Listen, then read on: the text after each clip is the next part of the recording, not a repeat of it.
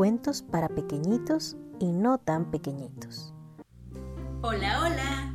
Hoy te voy a leer el cuento Si grande puede, yo también puedo. Pero antes, quiero mandarle un saludo a Ares Moreno, que nos escucha desde Cancún. Si tú también quieres recibir un saludo, sígueme en Facebook. Me encuentras como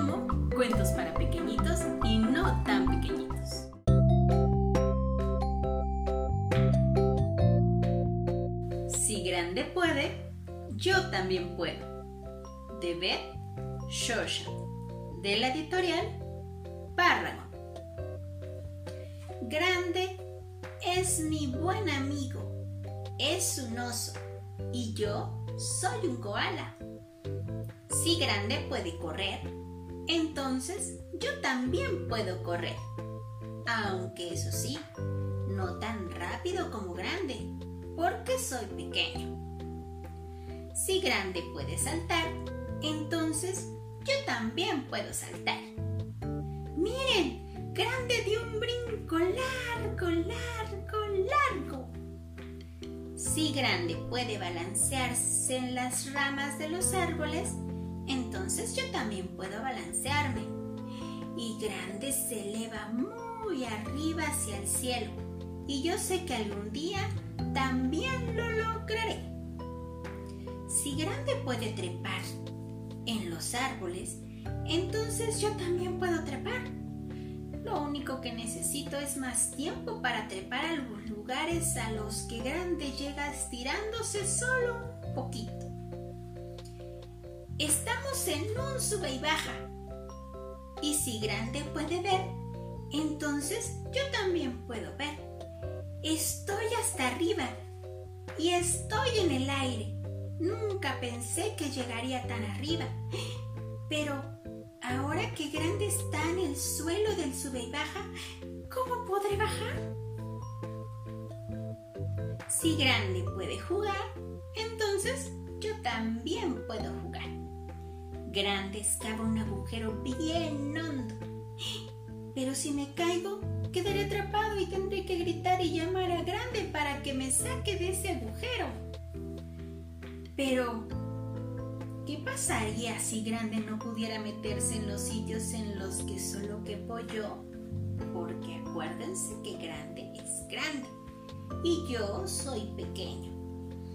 En esos lugares yo encontraría tesoros yo mandaría. Sería el mejor. Y Grande sabría que me divierto. Ojalá Grande pudiera ver lo bien que se está aquí adentro de mi guarida y todos los juegos que me gustan de mares, de todo el mundo y naves que vuelan por el espacio. Aquí puedo balancearme en el aire, correr rápido y dar grandes saltos y estirarme para trepar y elevarme muy alto por los aires y excavar bien hondo. Pero hay un detalle, que grande no está aquí. Y estoy solito. Y así no me divierto tanto como cuando estoy con grande. Entonces, lo que grande pueda hacer y lo que yo pueda hacer, lo haremos juntos. Y colorín colorado, este cuento se ha terminado. ¿Te gustó el cuento de estos amigos?